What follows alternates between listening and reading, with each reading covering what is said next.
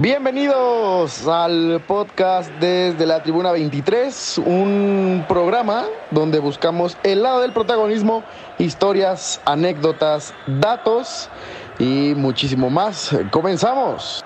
I'm a, I think I'm a special one. Uno. Amigos, tenemos un nuevo invitado. eh, el éxito detrás de las cuentas de NFL México. Raúl Gutiérrez, amigo, bienvenido. Eh, antes de que empecemos a platicar, quería contarte, no sé si te acuerdas cuando vino Marcus Golden a- aquí a México, eh, a Polanco, no sé si te acuerdas que alguien te preguntó que cómo te llamabas, porque yo te, o sea, porque te ubicaban, no sé si te acuerdas. Bueno, ese fui yo. Me- Eh, sí me seguí- acuerdo. te seguía en Twitter, no me acordaba de tu nombre, pero le decía a mi novia que, que te ubicaba, que sabía lo que hacías. Y bueno, después de casi un año, más o menos, estás aquí en el podcast. Bienvenido, siéntete pues, con la confianza de platicar de lo que quieras. Aquí tienes tu espacio. ¿Cómo estás? Gracias, gracias. Sí me acuerdo, me acuerdo mucho, mucho de esa, de esa vez, porque justo los compañeros de trabajo con los que iba me dijeron así como, güey, ¿por qué te conoce la gente? Me acuerdo mucho, mucho de esa, de esa pregunta. Pero todo, todo bien, todo bien. Muchas gracias por, por la invitación y, y, pues encantado de platicar aquí contigo de, de lo que quieras. Qué bueno, Raúl. Oye, antes de empezar a platicar de todo esto, eh, siempre agarro en curva a los invitados cuando, cuando vienen al podcast, la primera vez sobre todo. En tres palabras, ¿cómo se definiría Raúl Gutiérrez? Digo, en el ámbito en el que quieras. Una entrevista de trabajo, esto que...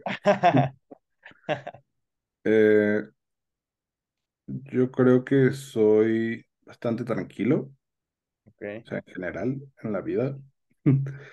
Eh, eh, soy creativo ok. y soy ordenado también. Ok. Oye, lo, lo, lo del orden, ¿cómo lo llevas? Digo, eso no esperaba una respuesta. Todos los invitados, que ninguno ha dicho que es ordenado, todos dicen que de repente traen ahí medio poco de relajo con sus cosas, en, en general, a lo mejor para ordenar. ¿Tú cómo llevas esa parte del orden? Que creo que es importante, sobre todo cuando, bueno, en este caso la chamba que llevas, pues implica tiempo, responsabilidad, etcétera. Y es raro, ¿no? Porque también hay como un estigma de que la gente creativa es súper desordenada y todo es un desmadre Sí, y, y siempre es así como... Pero yo me considero creativo. En realidad me considero alguien ordenado. O sea, en mi casa, en mi cuarto, en mi trabajo, todo. Sé dónde están las cosas, sé dónde van las cosas. Eh, al momento de programar cosas, o sea, juntas, pendientes, eh, cosas por hacer, la lista del súper, todo como que siempre lo Sí. tengo muy estructurado, todo en su lugar y como- no sé, como que tener orden en cada aspecto de mi vida me da como paz mental, o sea, lo hago más por mi paz mental y por estar tranquilo que, que por otra cosa y, y me ha funcionado y, y creo que es algo que, que le recomiendo a mucha gente, o sea, entiendo que también este rush como de vivir en, o Al sea, máximo. Y pues contención, sí, o sea, exacto, también tiene como, como su chiste y sus pros y sus contras, pero a mí me ha funcionado muy bien esto. ¿Te, te molesta el hecho de que, o sea, te causa a lo mejor un estrés o te pone de malas el hecho de que de repente, no sé, llegues a tu cuarto y hay algo desacomodado o en el trabajo que a lo mejor alguien no tenga ese mismo orden que tú, te llega a causar algo así, o sea, un pequeño estrés o algún, alguna molestia? No, no me estresa porque por lo regular trato de poner orden. Digo, conozco mis límites, pero Ah, Sí. por ejemplo, soy ese güey que si va a una fiesta se pone a recoger vasos y Como los japoneses en los estadios. algo así, algo así. O sea, y no lo hago por payaso, la verdad. O sea, lo hago porque me gusta que el lugar en el que estoy esté como Limpio, ordenado. exacto, limpio, ordenado, que no haya, o sea, que no haya un desastre injustificado, podría decirlo así. Entonces sí, o sea, por, por regular mi, mi cuarto, mi casa, mi zona de trabajo está como todo muy impecable y todo a la mano y, sé dónde están las cosas y las puedo encontrar rápido.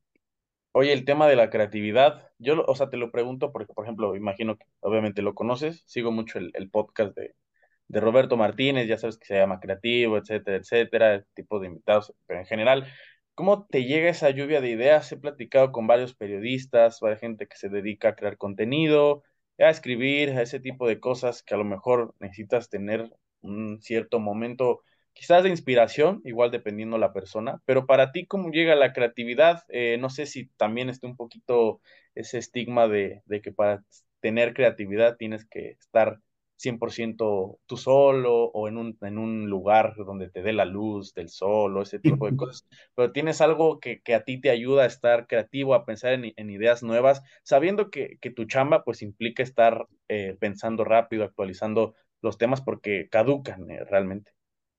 En realidad no tengo como, o sea, dentro de mi orden no tengo una rutina así como, ah, ahorita me toca ser creativo, sino eh, lo que pasa es que al tener todo tan estructurado, pues en realidad tengo como varios espacios en los que trato de mantenerme como actualizado en temas, en trendings, en todo este tipo de cosas. O sea, las redes sociales, pues evidentemente me ayudan muchísimo a estar como al día y al pendiente de todas estas cosas.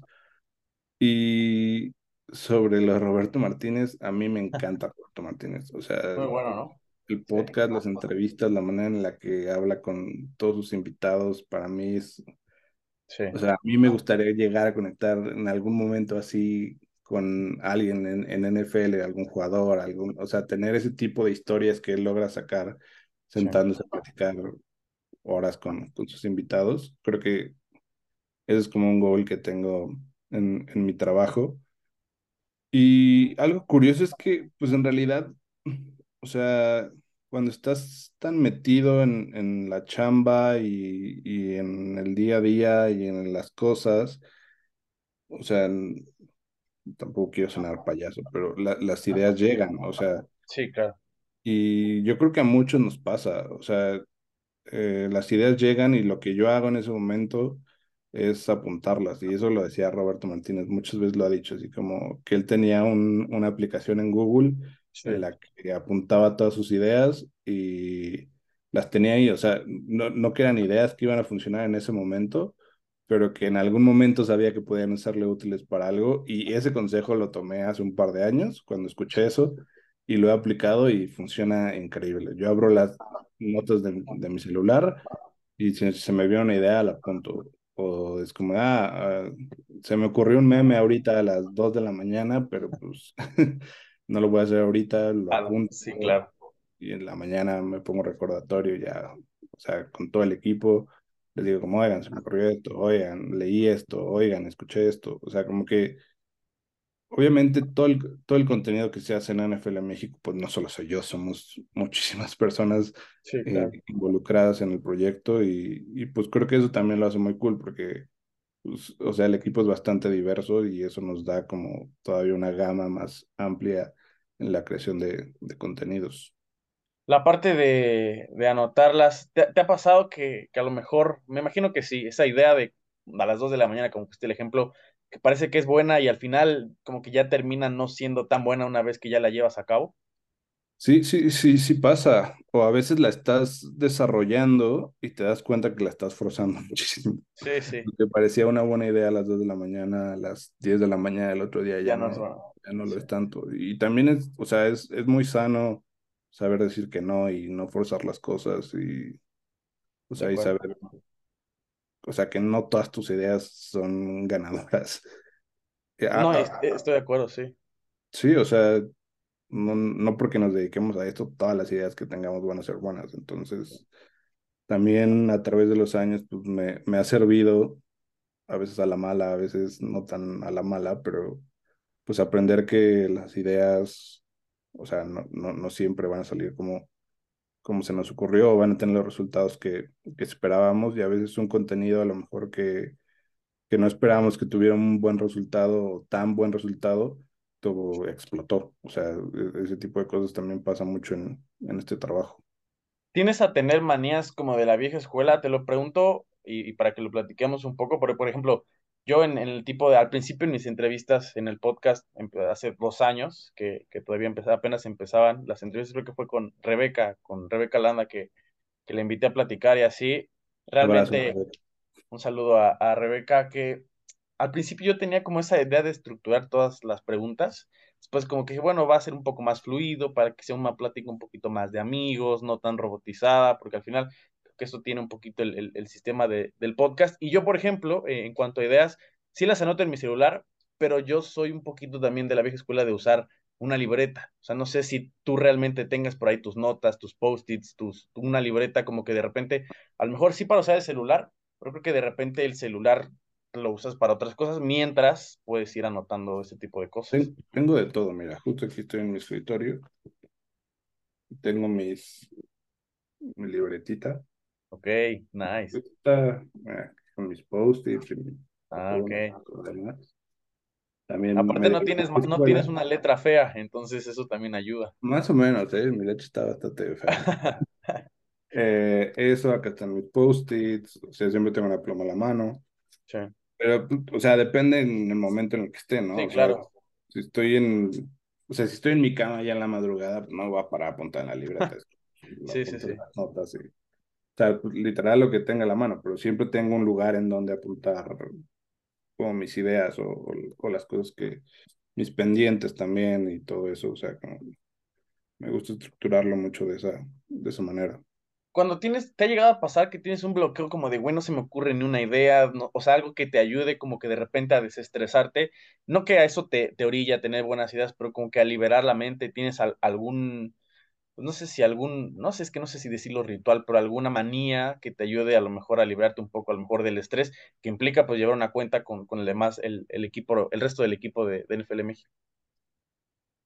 Pues creo que, o sea, como te decía, pues al ser un equipo tan grande, sí. o, o tampoco es tan grande, pero pues al ser varios, pues, o sea, si a mí no me llegan las ideas, tampoco es que la cuenta se detenga, ¿sabes? Entonces, eso es, o sea, todas las ideas que se publican en la cuenta de, de NFL México, pues no todas son mis ideas. en realidad son pocas, así que, ay, esa idea es 100% original mía, que en realidad... tiene crédito pues, de todos. Exacto, o sea, de, ni siquiera es como algo que, que me gusta resaltar, es como, esa idea fue mía, mía, y... Sí, sí. Entonces, pues si me bloqueo, la verdad es que antes sí me estresaba, o sea, como que me causaba más estrés y como ansiedad el no poder aportar, pero también aprendí que pues, todo el mundo tiene días buenos y tiene días malos y, y que en algún momento va a llegar una idea que a lo mejor,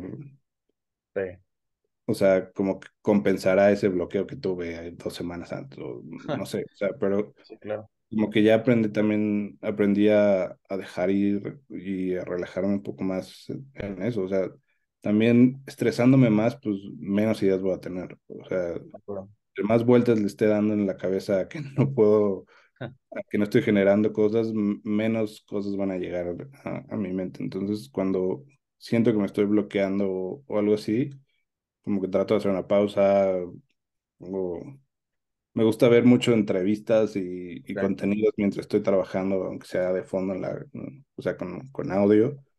Y, me distraigo, me pongo a leer, me meto Twitter, o sea, como que trato de, como que de apagar mi cerebro tantito y después reiniciarlo. Oye, cuando escribes o cuando estás teniendo las ideas, ¿sueles escuchar eh, entrevistas relacionadas a, al deporte o prefieres escuchar ejemplo, a Roberto, ya que estamos platicando de él, de a lo mejor que entrevistó apenas a Marty Gareda, que realmente pues, no tiene nada que ver con el fútbol americano, o sí prefieres... Ese lo vi ayer, mientras trabajaba. está pues, bueno, está bueno. En realidad escucho de todo, o sea, puedo estar escuchando a Roberto Martínez con Rosarín o ah, escuchando a La Cotorriza o a Hace rato que estaba entre, entre juntas, me aventé la entrevista de Jordi Rosado con Javier Ibarrecho. Ah, está buena también. Esa me la aventé el domingo. O sea, como, en realidad me pongo a escuchar de lo que, o sea, lo que sea, me puedo, poner, puedo escuchar música, puedo escuchar podcast, puedo escuchar podcast de Nada NFL. específico.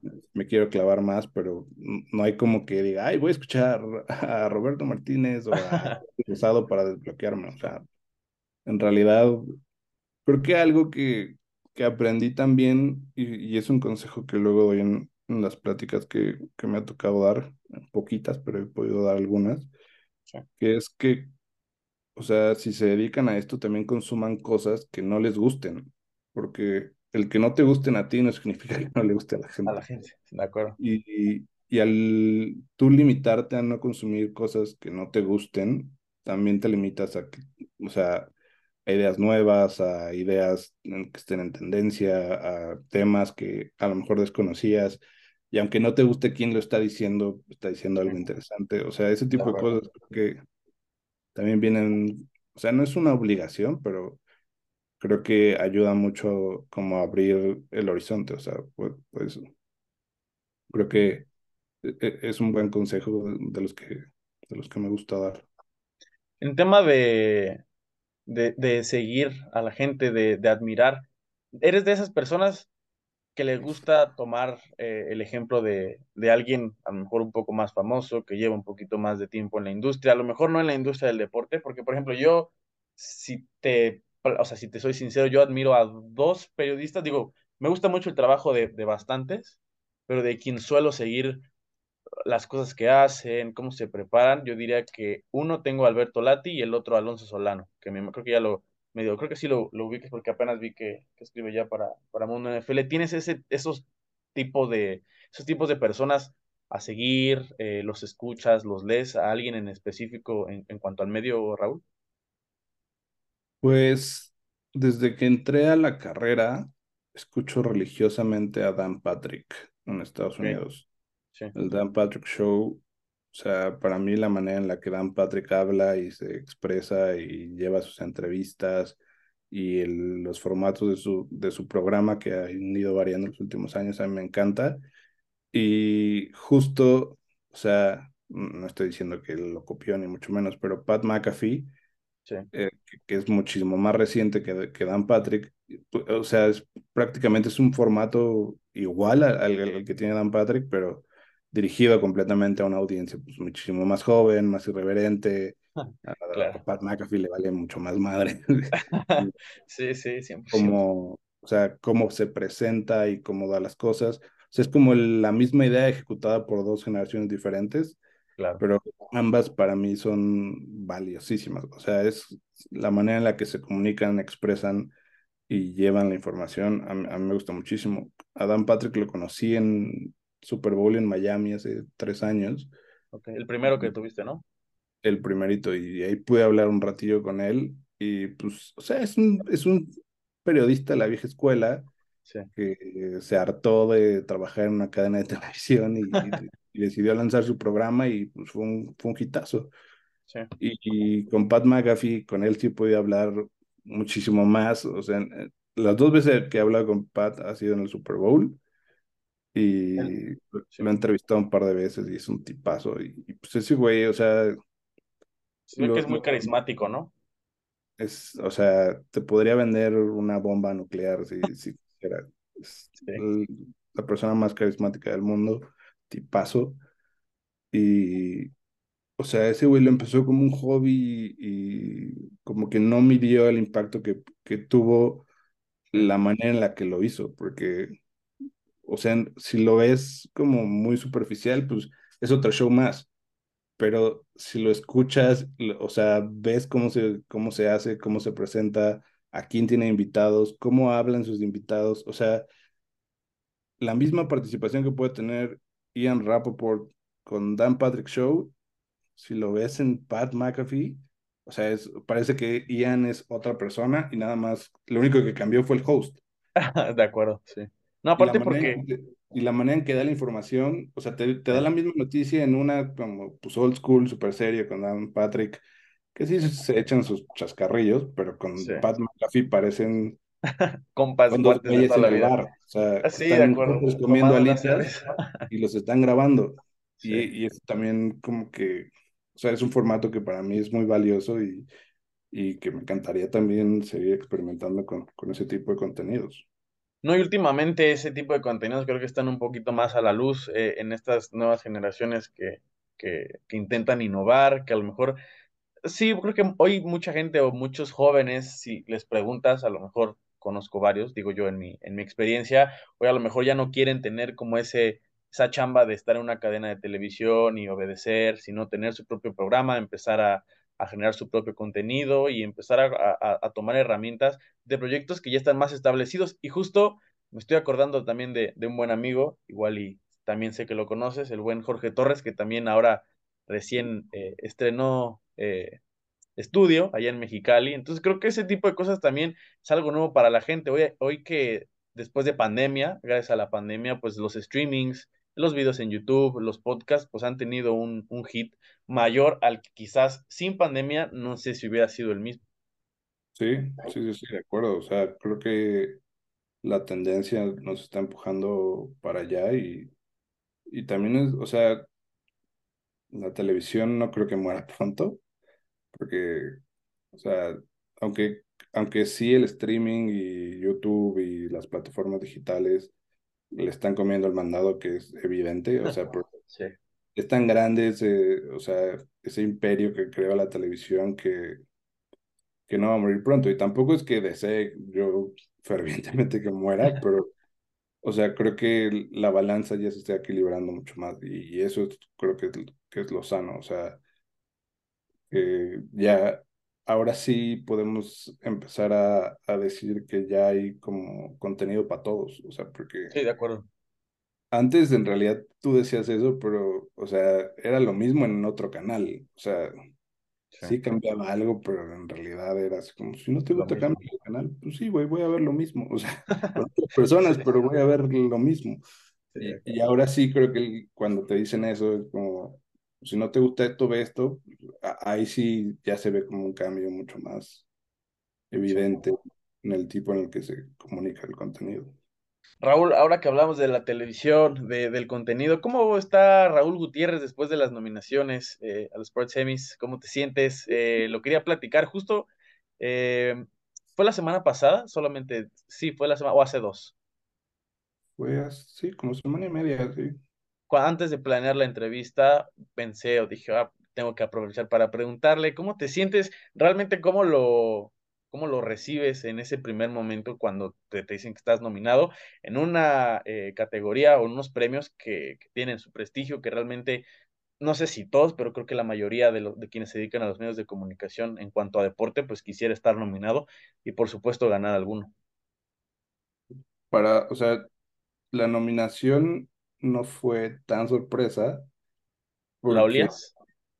Pues, yo me reuní con, con Diana Flores sí. después de todo Super Bowl, Pro Bowl, ya después de todo el comercial y ya pasó todo. Fuimos a comer un día y este, justo estábamos hablando del, del documental y le dije como, cada vez que veo tu documental me dan ganas de llorar, o sea, como que quedó increíble y, sí y se lo pusimos a mi abuela un día aquí en, en, mi casa y lo vio y le encantó y le tomé foto a mi abuela viendo el documental y se le enseñé a Diana y todo eso. Sí.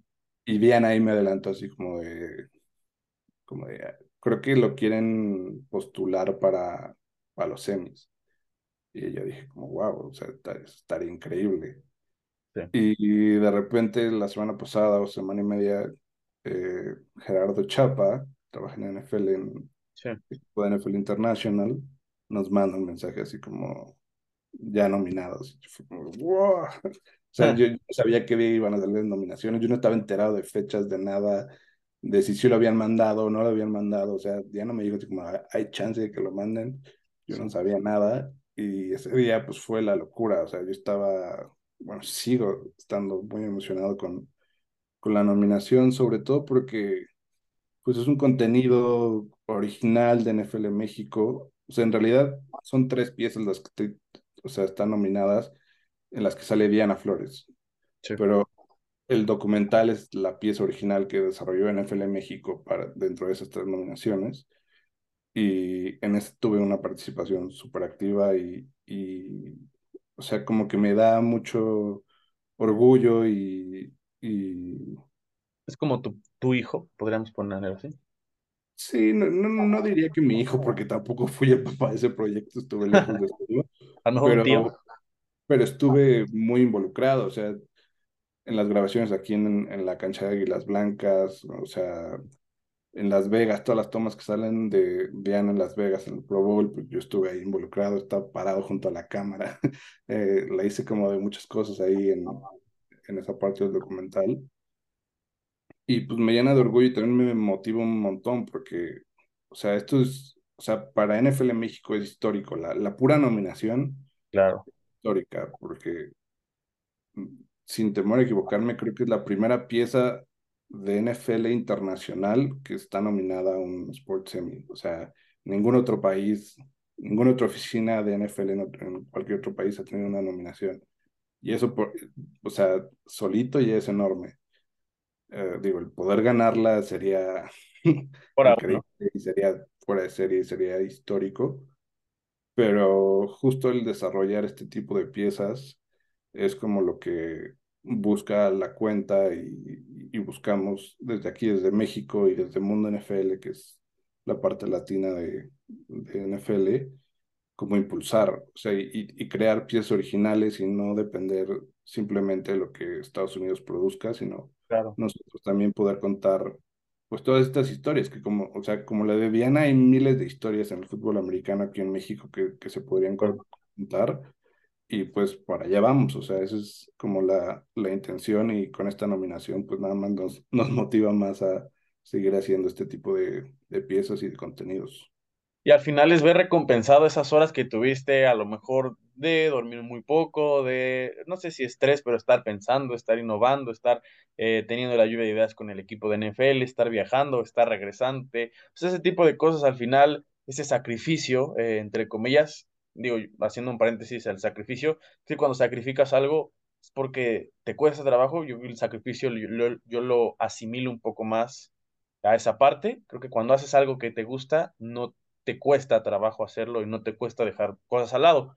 No sé cómo lo veas tú, pero ese tipo de cosas yo creo que al final de cuentas es, es lo valioso de, de todo esto. Obviamente la cereza del pastel eh, puede ser ganarlo, pero ya el proceso y el hecho de que los hayan tomado en cuenta a mí me parece que ya es, es, es fantástico, porque ya lo dijiste, nadie más ha estado nominado, entonces eso ya los hace todavía un poco más especial. Sí, y el hecho de estar nominado, pues también es un indicador para nosotros de que pues estamos haciendo bien las cosas y el contenido que estamos entregándole a los fans de la NFL en México, pues es de altísima calidad, o sea, y eso es también lo que me deja a mí como súper contento y lleno de, de orgullo porque o sea, cada vez son más estas piezas originales que, que hacemos dentro de NFL México. Digo, esta es una pieza enorme y es una producción gigante, pero pues en el día a día dentro de las cuentas de NFL México, pues igual estamos tratando de pues diferenciarnos todavía más dentro de, del mundo, del amplio mundo de NFL con nuestros contenidos y creo que lo estamos haciendo bastante bien. Esto de tener la nominación, Raúl, ¿les hace sentir o te hace sentir eh, mayor responsabilidad, a lo mejor ya tener un poco más de ojos de la gente, de, de, la audiencia sobre las cuentas, ¿crees que les involucra más responsabilidad, pues más, más exigencia como tal? Yo no creo que sea más exigencia, o sea, el simple hecho de tener las cuentas, o sea, en, en nuestro poder, con en nuestras manos, creo que eso ya es, o sea, eh, o sea. Sí, eso, eso ya es una exigencia o sea, fuerte, grande, que año tras año, temporada tras temporada, nos van, nos exigen y nos piden más, mejor, o sea, mejores resultados, eh, más followers, más contenidos, más lo que sea. O sea, siempre en las cinco temporadas que estaban en NFL, o sea, nunca nos han frenado o nunca nos han como apapachado en cuanto a ese aspecto y también es algo que agradezco, o sea, porque cada año es, en la off-season es como, ah, pues ahora tienen que llegar a tantos followers y a tanto engagement. A superarse. Y, y eso pues lo hemos cumplido año tras año y eso es algo que para mí, o sea, que, que, en lo que yo estoy muy tranquilo porque sé que hacemos bien la chamba y, y los retos los hemos superado de, de la manera que, o sea, increíble con el equipo que tenemos. Entonces yo no diría que, que me siento más exigido, más presionado, porque la presión ha estado ahí siempre. Okay. Eh, lo, lo que sí me da es como, o sea, me motiva a crear mejores cosas todavía, o sea, que, una institución tan grande como los semis y la televisión deportiva, digo, en este caso es algo bastante norteamericano, pero bueno, gringo, o sea, se fije y te volteen a ver y pues estemos ahí presentes ya, o sea, con eso para mí es algo increíble. ¿Te gustan los retos, Raúl? O sea, eres de persona de retos, de afrontar nuevas cosas, de aventar. Digo, ahorita platicamos un poquito de, de lo que has hecho, pero ¿te gustan los retos? Sí me gustan, me gustan, o sea, soy bastante nervioso también y bastante ansioso, pero, o sea, tampoco me rajo. Yo que, escuchaba. Sí, dime, dime. no, dime, dime. Ah, escuchaba, por ejemplo, ayer a, a Chicharito y al Canelo, que platicaban del miedo y de por qué a veces los mexicanos les cuesta trabajo. Chicharito decía que, que a lo mejor a veces, aunque haya miedo y, y un poco de, de nerviosismo, sí te es aventarte, ¿no? A lo mejor así lo interpreto la, la, la forma en la que me lo dices. Sí, pues algo así decían de, del Chapulín Colorado, ¿no? Que era el superhéroe más valiente porque a pesar de que siempre tenía mucho miedo, hacía las cosas. O sea, de acuerdo. Es algo así, digo, no, no me quiero comparar con el Chapulín Colorado, pero, o sea, creo que eso es como la verdadera valentía y eso es como, o sea, bien lo que, pues, o sea, como que es una manera en la que también expresas confianza en lo que sabes y en lo que puedes lograr, o sea, aunque el reto se vea complicado, pues Sí, al aventarte y decirte como, pues, voy para allá, no, o sea, quitarnos el miedo a, a los retos, porque al final el día a día en la vida de cualquier persona, pues es cumplir retos, o sea, de acuerdo. pequeños, grandes, pero al final todo es un reto, o sea, pararte de tu cama es un reto, prepararte un desayuno que no sean unos tacos de carnitas, pues a lo mejor es un reto, o sea, que- o sea, la cotidianidad de la vida te, te va poniendo retos y, y en el trabajo, pues sí, a lo mejor el nivel y la intensidad del reto, pues es claramente mayor y superior a lo que haces día a día, pero como que también ayuda mucho a, forjar como la personalidad de las personas, de, la gente en, en general. ¿Sabe- ¿Sabes cómo lo asimilo? Como el hecho de vale más eh, intentarlo y saber que a a pesar de que lo hiciste y lo trataste, no quedó en tus manos, que decir "Mm, qué hubiera pasado si a lo mejor lo hubiera intentado, qué hubiera pasado si me hubiera atrevido. Así yo lo asimilo igual y, y la gente lo verá diferente, pero eso creo yo. Yo también me considero una persona pues aventada. La verdad es que no me da miedo, por ejemplo, en esto del podcast, mando a 40 eh, mensajes para ver quién acepta una entrevista, al final me contestan 20, pero bueno, al final eh, vale más el hecho que me digan, bueno, está bien a quedarme con, ah, a lo mejor lo hubiera hecho de esta forma, hubiera invitado a esta persona, o por qué no lo invité, se accede fácil. Creo que va por ahí, igual y tú me dirás si, si, si coincides o no. Sí, sí, sí, sí, estoy completamente de acuerdo. O sea, el, o sea, como es, e- esa vocecita en tu cabeza que se queda cuando no haces las cosas o, por- o cuando ni siquiera las intentas, Sí, creo que para mí es, o sea, me, me duele más que el no haber logrado lo que intenté hacer. O sea, sí, de acuerdo. porque, bueno, es como, bueno, ya lo intenté, no lo logré, pero aprendí esto. Ya lo intenté, no lo logré y ya vi que estoy a años luz de lograr esto y tengo que prepararme mejor. O, o De acuerdo. sea, como que siempre queda algo bueno dentro de lo malo que puede hacer no lograr ese objetivo.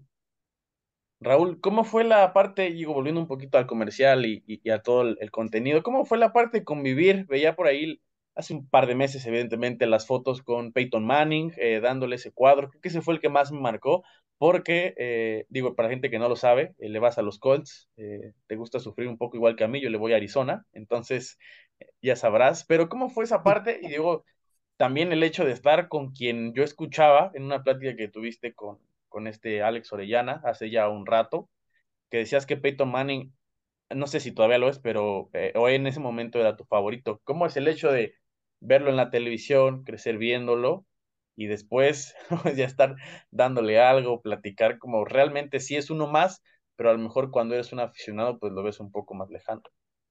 Mm, Para mí fue irreal.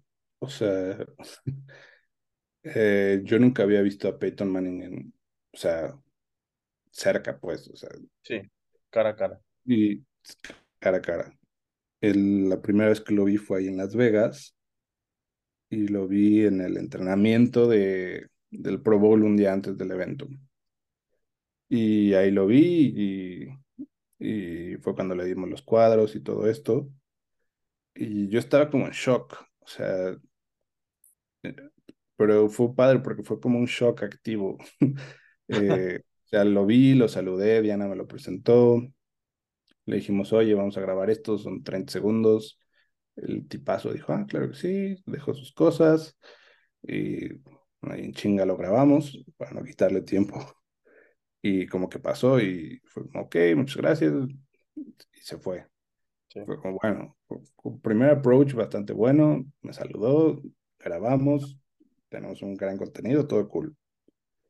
Al otro día, pues ya fue el Pro Bowl y, o sea, el Pro Bowl, yo nunca había ido a uno y creo que a pesar de que mucha gente había ido a muchos, como que el formato nuevo fue, pues ahora, ahora sí que cambió para todos. Sí, para claro. mí, pues era el único que conocía, entonces como, estuve ahí en la cancha un rato en calentamiento al medio tiempo y pues ahí andaba él. En, en esos pequeños breaks que tuvimos por ahí o que había pasos comerciales, ahí grabábamos algunas cosas para el documental de Diana. Eh, tipazo, o sea, a pesar de que estaba el juego ahí, digo, no a medio juego, güey, pero en las pausas, pues así como que rápido lo, lo grabábamos con Diana, le decíamos como, párate ahí junto a Diana y ya es como si estuvieran discutiendo o párate ahí junto a Diana y señala para allá, o, Sí, y sí. lo, lo hacía todo, o sea, todo, todo, todo. Y al final del juego, cuando ya todo, se acabó todo, se acabó la transmisión, están ahí los jugadores cotorreando al final del campo, bajo, y dije, este es mi momento. Sí, claro. Y Diana lo estaba esperando para, para tomarse una foto con él, porque me dijo, no tengo foto con Peyton. O sea, ya había acabado el Pro Bowl, seguro no había miles, o sea, Pero no miles, de ella, sí, sí. pero no de su iPhone, ¿sabes? Así como Claro, claro, sí, sí, lo sí. de que ella quiere. Y me dijo, quédate conmigo y pues me tomas la foto. Yo como, ah, estuvimos ahí esperando a Peyton tres minutos, salió del túnel y, y ya se tomó la foto con Diana, con Peyton. Y como que me lo presentó, o sea, a pesar de que ya lo había visto el sábado, como que fue como, ah, Raúl, trabaja en NFL México. Y nada más le dije, can we get a quick selfie? Y me dijo, sure. Y sí, se quita su, su mochila, se para así junto a Diana y ya nada más, el mismo celular con el que le tomó la foto a Diana, solo lo giré y ya no, nos tomé la foto. Después me tomé una foto yo solo con él. Sí. Y fue, o sea, fue increíble. O sea, para mí, el tener una foto y haber convivido esos tres minutos con Peyton Manning un fin de semana fue un, una locura y pues, es un sueño, porque, pues, como dices, yo crecí viéndolo, le voy a los Colts por él, eh, tengo su jersey azul, tengo su jersey blanco, tengo sus figuras, tengo sus tarjetas, Sí, sí. tengo su casco de cuando entró al Salón de la Fama, su gorra, o sea, Todo. soy el más fan de él. Sí. Y pues ahora tengo como esa pequeña anécdota con, con él que puedo contar y una foto que puedo presumir y, y me pone muy contento que mi trabajo me haya llevado a eso. O sea, que ni siquiera fue como que pagué una firma de autógrafos para ir con Sí. él o algo así, sino que mi propio trabajo me, me llevó hasta ese punto y pues me pone muy contento eso. Oye, estabas, eh, tú estabas eh, entonces en las gradas, o sea, ¿no, ¿estabas en la cancha o en las gradas? Cuando Durante estaba el el juego partido. Ajá, Eh, estuvo raro porque, o sea, durante el juego de flag, yo sí. estaba en el press box Ok, arriba. hasta arriba, sí, Y cuando había como pequeñas pausas entre, o sea, viste que eran como tres, par- tres mini partidos, ahí hacían sí. como otras cosas en la cancha. Y en lo que estaba en las otras actividades en la cancha, ahí sí yo podía bajar a- a- Ah, al campo y pues, ahora sí que levantar el contenido que pudiera. No, o sea, te lo pregunto porque te iba a decir si estabas como cuando a uno, no sé, le gusta una niña en la primaria y como que a fuerzas la volteas a ver como para que te vea o para ver qué está haciendo. ¿Así te sentías? ¿O realmente fue como darles espacio para que a lo mejor si me ven no se siente incómodo?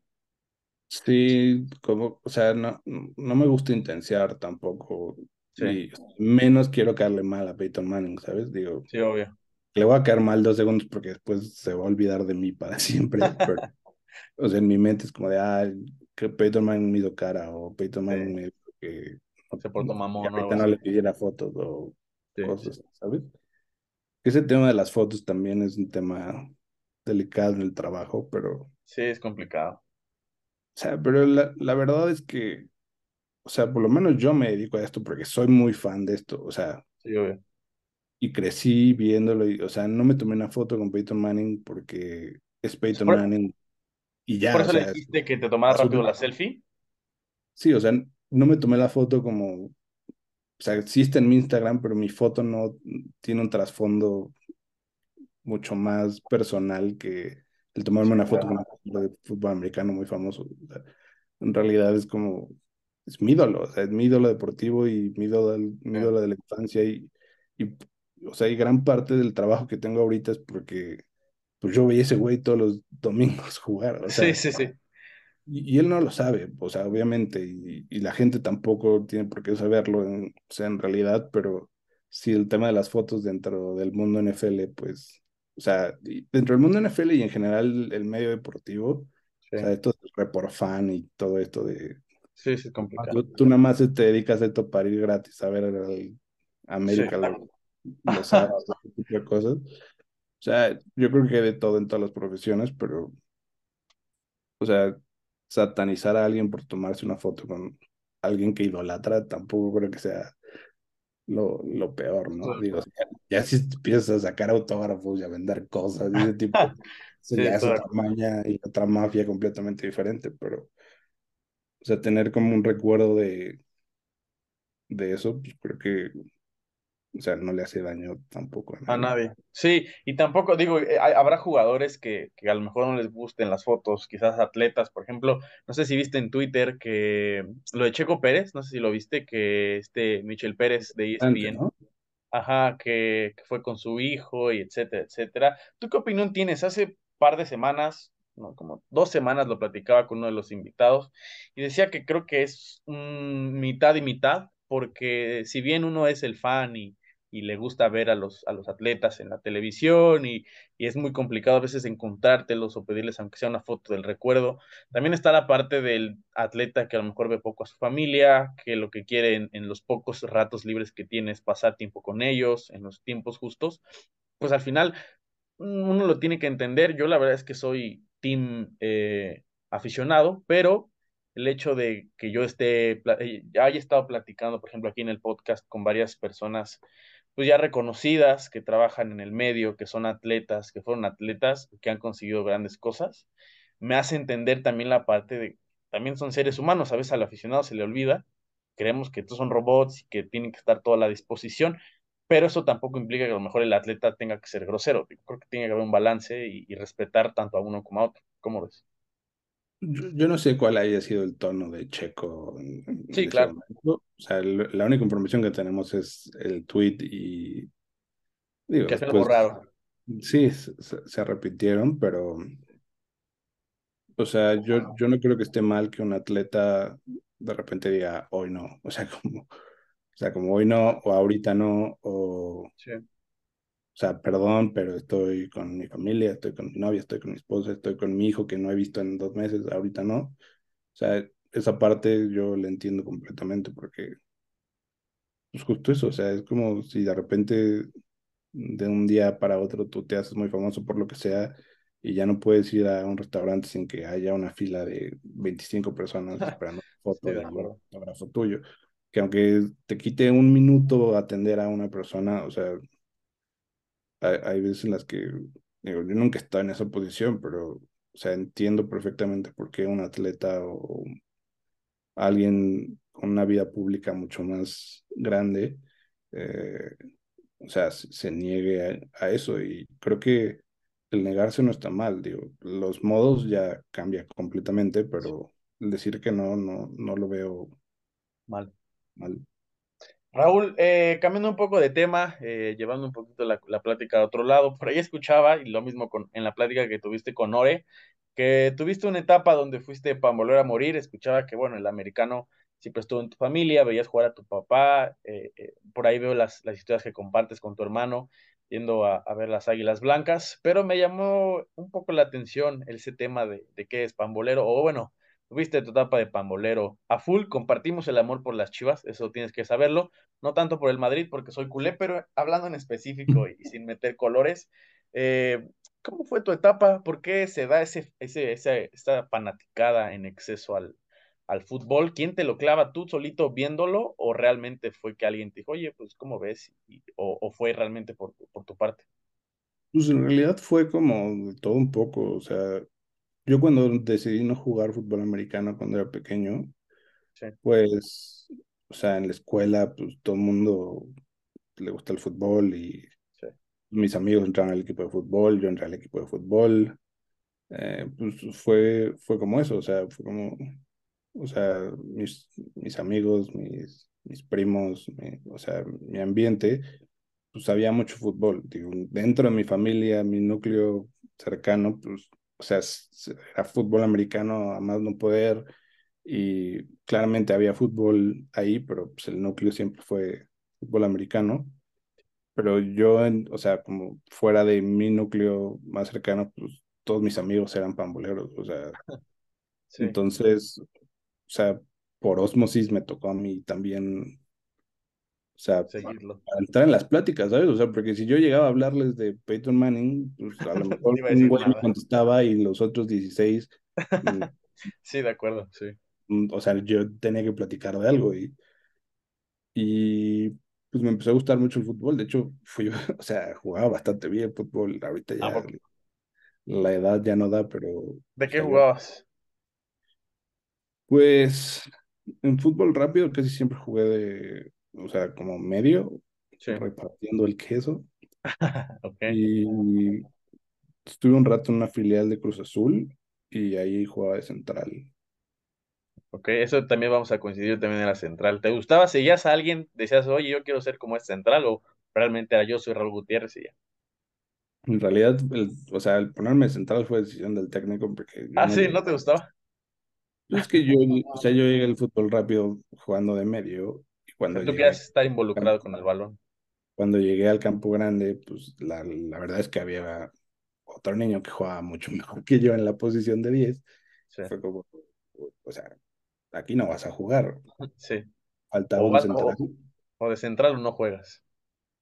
Sí, y, me gustaba porque aparte yo era el central adelantado en ese esquema, entonces sí, el 5. Era tipo como un doble contención ahí medio. Sí, sí escondidillo, pero, pero sí, o sea, como que siempre me gustó tener el, el, balón. Oye, las chivas?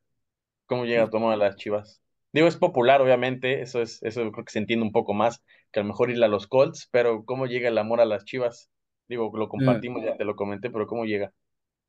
Eh, tengo familia en Jalisco, mi abuela es de Encarnación de Díaz, Jalisco. Mm, ok. Pues, de Chiva y pues yo soy Chiva. Es herencia familiar. Sí, sí, sí. ¿Hoy todavía vives los, los juegos o ya realmente es como de, va? Sí los veo, sí los veo, ya no de manera religiosa, pero, o sea, si estoy un sábado en mi casa sin hacer nada y están jugando los chivas, claro que lo veo. O si vienen a jugar aquí, la Azteca o lo que sea, trato de, de ir. sigo, sí lo sigo, pues, pero ya no de manera tan como antes. Tan religiosa. Sí, también antes, pues, o sea, los trabajos que tuve antes de NFL, pues también me obligaban a ver y a entender más sobre fútbol. O sea, en ESPN, cuando entré, pues el 90% de la barra de ESPN es fútbol. Entonces, de acuerdo. Ahí era saber o saber. en Sopitas, cuando estuve en Sopitas Deportes y escribía, en la sección de, deportes, pues el 85% de las notas eran fútbol y lo demás, pues otros deportes. Que justo cuando estuve ahí, mi, intención era como empezar a hablar más de otros no fútbol. Que no, fueran fútbol. Sí, ese, era como mi rol, por lo menos en mi mente, de, en ese trabajo. Entonces, pues sí, o sea, como que siempre está el fútbol ahí involucrado, hasta, hasta ahorita que pues ya, o sea, laboralmente no tengo que ver fútbol para nada, entonces ya lo veo más como un fan de, no de ocasión, pero sí más casual que... Algo chill. O sea, antes veía así el Puebla, Morelia, o sea, que ahorita de chiste me aviento un juego así por gusto propio, ¿sabes? Que queda 0-0, aburridísimo, ¿no? Vienes por la noche. Sí, así que, sí, aparte vienes por la noche, así como todo el mundo sale y, tú estás ahí en una oficina viendo un Puebla Morelia, es como... Estoy de acuerdo. Oye, ¿seguías algún, o sea, te gustaba? Ah, creo que Ramón Ramírez era quien era tu favorito con, con las Chivas. Lo de las Chivas, el 7 y también lo pude conocer hace un par de años en una firma de autógrafos, sí fue firma de autógrafos, fui como fan sí. y estuvo muy padre ver a, Ramón Ramírez ahí, tenía en playera de Ramón Ramírez y toda la cosa. Esa buena onda, Ramón.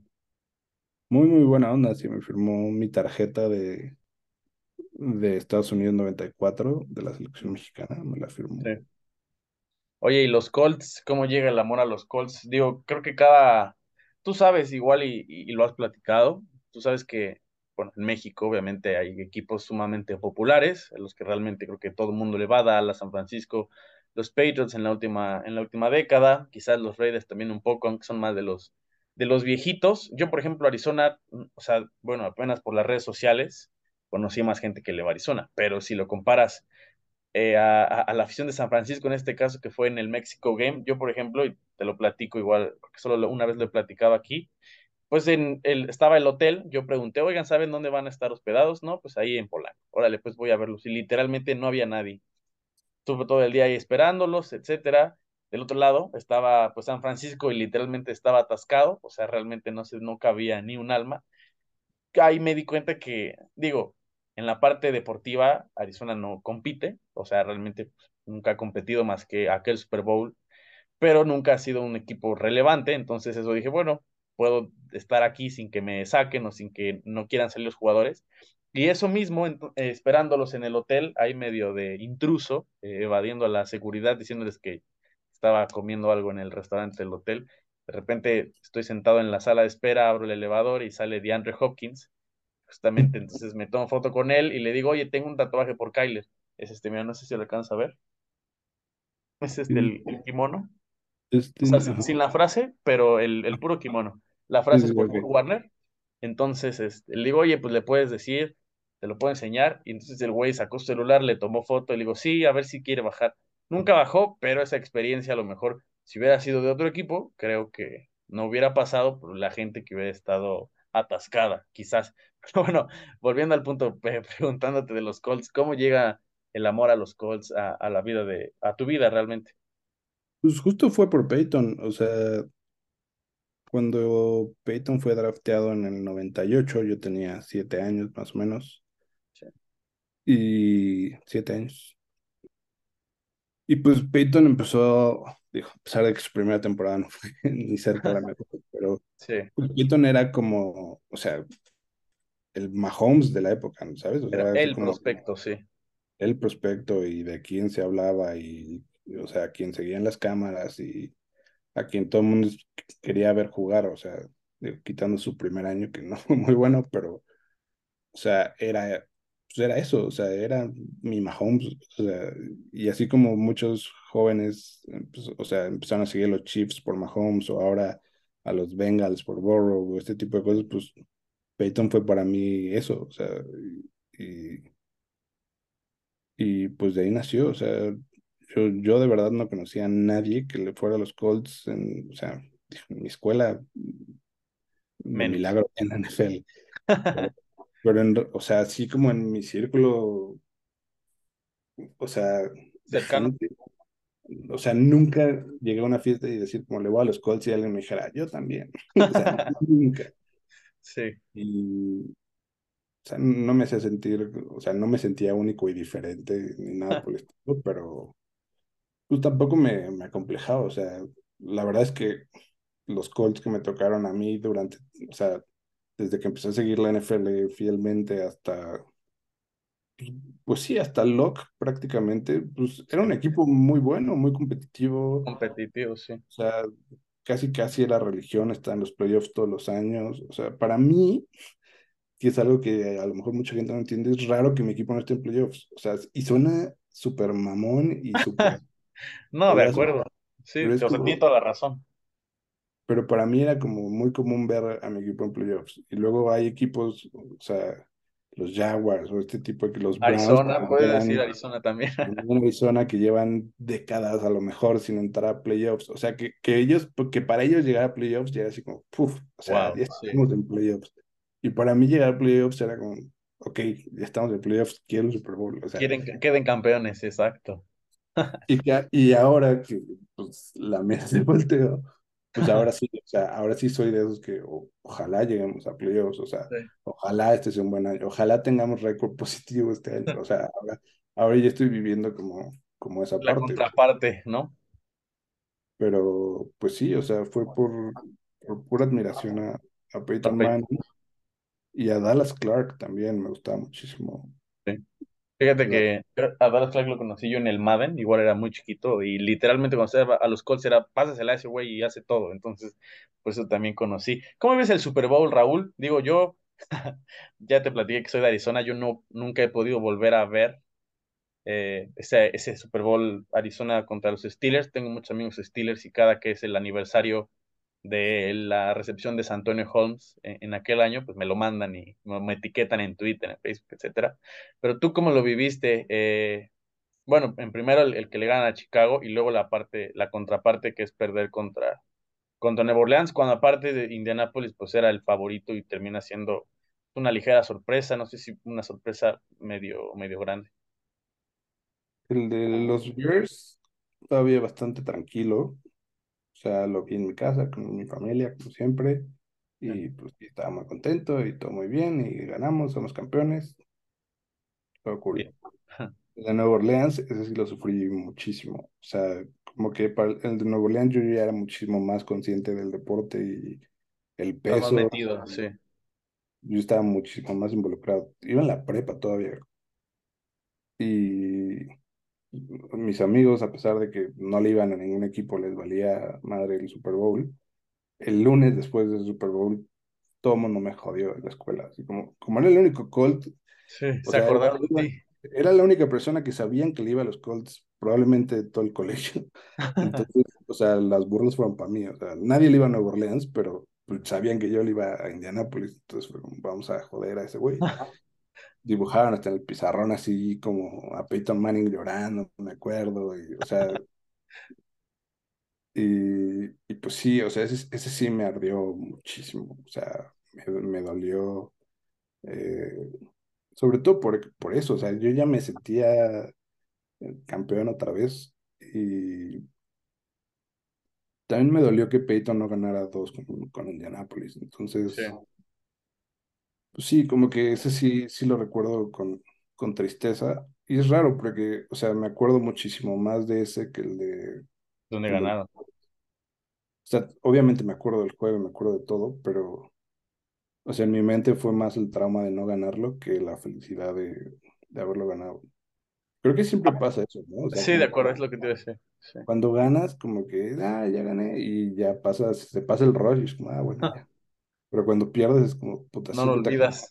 o sea, como que duele más acordarse cuando perdiste que lo que te puede poner feliz acordarte que ganaste tal vez.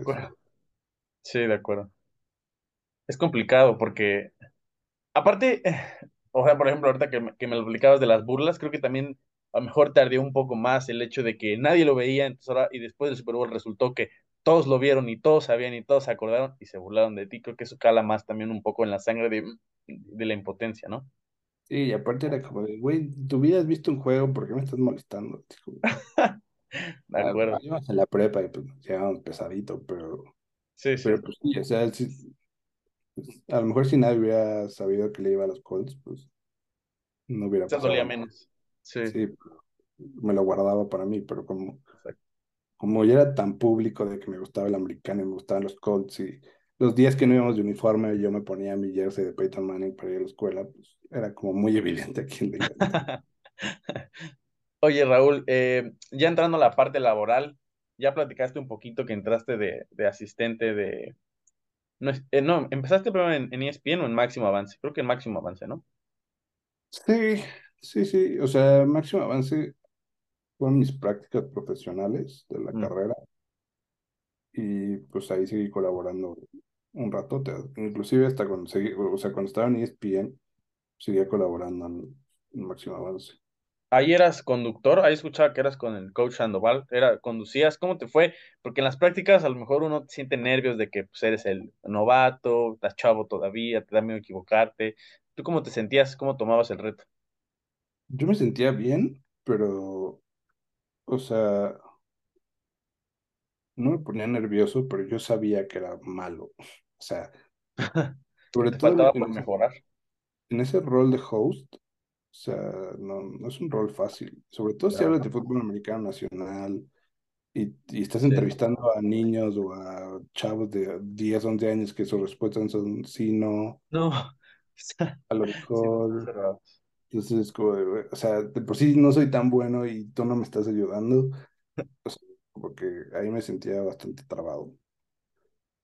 Y en el, lo que sí me gustaba era nar- narrar partidos. O sea, narraba partidos de cualquier categoría, infantil, así desde los niños de 6 años que se acaban de equipar hasta, me tocó narrar hasta Liga Mayor y me fui a Canton a narrar un mundial senior de la selección mexicana. Eh, con máximo avance me fue mi primer draft en la NFL, que fue mi primer evento de NFL sí. y para mí fue una locura. Ahí entrevisté a mi primer, al primer jugador de NFL, ¿Quién fue esa vez? fue Randy Gregory. Ok, ok.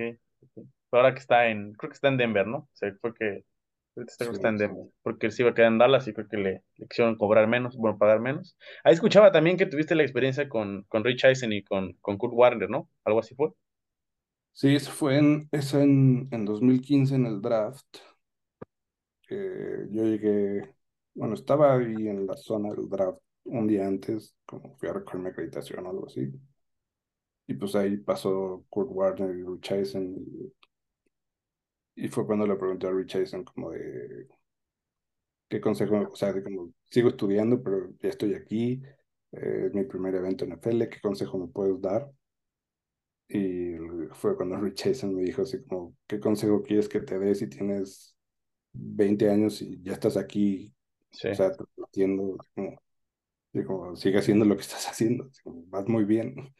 Y si hay gente que lleva toda una vida profesional buscando un lugar que tú tienes ahorita y así como, o sea, no me dijo así como, eres un dios, pero sí me hizo sentir bien, fue como de, bueno, pues sí, tal vez tienes razón, o sea, Por algo estoy aquí. tal vez lo normalicé yo mucho, así como de, bueno, así empiezan todos, pero después me di cuenta que así, o sea, que yo estaba en un lugar muy privilegiado, tal Sí. vez muy joven, o sea, yo seguí estudiando y cuando Rich me dijo eso, este, pues sí me hizo sentir muy bien. Después, el año pasado se lo recordé en la alfombra roja de los NFL Los Honors. premios. Él dice que sí se acuerda de mí, o sea, me dijo que, me dijo que se acuerda de haberle dicho algo a alguien, o sea, me dice, me dice, te voy a ser honesto, no me acuerdo de ti, pero me acuerdo que, o sea, que interactué con Que lo dije. y le dije, pues, le dije, era yo. Dijo así como, that's so cool, man. Tomamos una foto y todo, pero sí También un- buena onda. Rich Eisen es increíble, es un tipazo. Oye, eh, Raúl, la parte de ser asistente de producción, yo escuchaba que, que decías que era de lo mejor y lo peor. O sea, que había o muy bueno o muy malo. ¿Cómo? Y aparte fue porque una, fue una semana después de graduarte. ¿Cómo te fue? ¿Cómo se presenta la oportunidad y cómo la afrontas? Porque pues todo aquel que estudia comunicación, incluyéndome que ahorita sigo estudiando, eh, pues uno quiere salir y ser a lo mejor reportero, quiere a lo mejor que, que ya esté a lo mejor en notas, teniendo un poco a cuadro, o sea, creo que lo que todos quieren es eso y muchas veces, la mayoría de las veces, nos olvida, se les olvida a la gente que pues, hay que ir escalando porque pues, tampoco eres la estrella saliendo de la universidad. Pues, o sea, cuando yo estaba estudiando en la Ibero y en la Raúl del Campo, Sí. o sea, a mí, como que mi mente siempre estuvo puesta así como, yo quiero estar a cuadro, así como, Ah. yo, yo quiero hacer Sports Center, yo quiero narrar un Super Bowl, yo quiero ser reportero de cancha como John Sutcliffe. A mí esa era la que más me gustaba, o sea, yo, ve, yo veía y todavía veo la chamba de Sutcliffe y digo así, güey, qué, qué, increíble trabajo, así, ¿no? Claro, sí, sí. Que te vuelen a todos los Monday Nights y que te hagas reportes de cancha y entrevistas a los jugadores al final de los partidos, pues. Y el grito del Monday Night. y pues sí, me gradué, tuve la fortuna de encontrar trabajo rapidísimo, o sea, otra cosa que yo di por sentado y que ya cuando, cuando pasa el tiempo es como, güey, o sea, he sido súper afortunado, o sea, de verdad, a veces no lo mido y, y pues ahora me doy cuenta de todo, todo eso que tuve pues, de manera relativamente fácil y pues, el trabajo en ESPN pues es pesado, o sea, ser asistente de producción pues es una chamba que por lo regular sí se la dan a gente pues, muy joven, recién graduada, o hay algunos que hasta siguen estudiando como pues, alguna maestría o, o, la carrera todavía, algunos todavía están ahí. Y pues es una chamba súper estresante, o sea, yo nunca había tenido, probablemente ningún trabajo me haya generado tanto estrés como ese, o sea, la televisión en vivo es otro nivel de estrés, o sea, y, y también es raro porque pues, o sea, yo era muy joven y pues, sin experiencia en nada más que lo poco que había hecho en Máximo Avance y pasar de ser un estudiante a tienes que entregarme esto para el Sports Center de las 8 de la noche y son las 7.59 y, y tienes al productor marcándote a tu teléfono así como, ¿dónde está el highlight de eso? O sea, como que es súper brusco. Y pues a la vez como que aprendes y generas mañas y, y pues también te curte un montón, o sea. Claro siento que en NFL a veces he estado en situaciones como depresión también, como algo que tiene que salir o algo que tiene que estar allá. Y cuando, cuando me siento presionado me acuerdo de esos telefonazos de, de productores y digo, ah, esto no es nada. Digo, a, comparados, a comparación. La televisión en vivo es, es un monstruo de otro nivel. sí, es como el malo más malo en algún videojuego pero también te enseña mucho, o sea, creo que algo que, que me ha gustado de mi proceso profesional es como, pues que, que he hecho de todo un poco y eso también me da como mucha, o sea, como el trabajo que tengo ahora, me da mucho entendimiento de cómo funcionan las cosas en la tele, cómo funcionan las cosas en radio, cómo funcionan las cosas en digital. O sea, como he, tenido, he participado en muchas cosas que involucran mucho o sea, muchos medios diferentes y eso me da como un espectro así como de, ah, bueno, sé que si mando esto a televisión, lo pueden tener en dos segundos y si me dicen que lo van a tener en dos semanas, es mentira, porque yo está, sí, sé que luego las cosas pueden, se pueden armar en tres días y no en mes y medio, como me está diciendo esto. O sea, ese tipo de cosas como esa maña que, que pues, hay dentro de los medios, pues, no quiero decir que me las sé todas, pero pues por lo menos he trabajado en muchos medios diferentes que me dan como ese expertise. Y en ESPN, pues sí, aprendí mucho, me ayudó a madurar muchísimo y, y pues también, o sea, entiendo el rol que, que lleva esa posición dentro, dentro de la empresa y, y pues nada, o sea, creo que es un buen primer trabajo si te quieres dedicar a esto, pero no, o sea, por lo menos para mí no era una opción a, a largo plazo. A largo plazo, sí. o sea, no era lo que querías dedicar. Pues no, estar detrás, o sea, mi, mi intención siempre fue estar frente a la cámara y no detrás. Y en el camino del asistente de producción se puede lograr, pero pues son contadas las, las veces las veces que ha sucedido eso. Entonces, ahorita ya estoy mucho más en paz. O sea, si salgo a cuadro o no, ya me es completamente irrelevante, pero, eh, pero pues en ese momento decidí salirme porque pues no iba, o sea, sentí que ya había aprendido lo que necesitaba aprender dentro de esa posición y pues en ese momento no había hacia dónde moverme más en la empresa. Entonces, le busqué Sí. por... Es cuando entras a Sopitas, digo, ya platicamos un poquito de esa parte, pero entonces ahora quiero que platiquemos un poquito, ya entrando a la parte final, eh, Raúl, eh, de la agencia que, que te lleva a ahora a trabajar en, en NFL. ¿Cuánto tiempo llevas eh, trabajando para, con la agencia y con NFL México? ¿Ya cinco años más o Cinco, menos? cinco ¿Cinco? temporadas. ¿Cómo se da la, la chance, Raúl?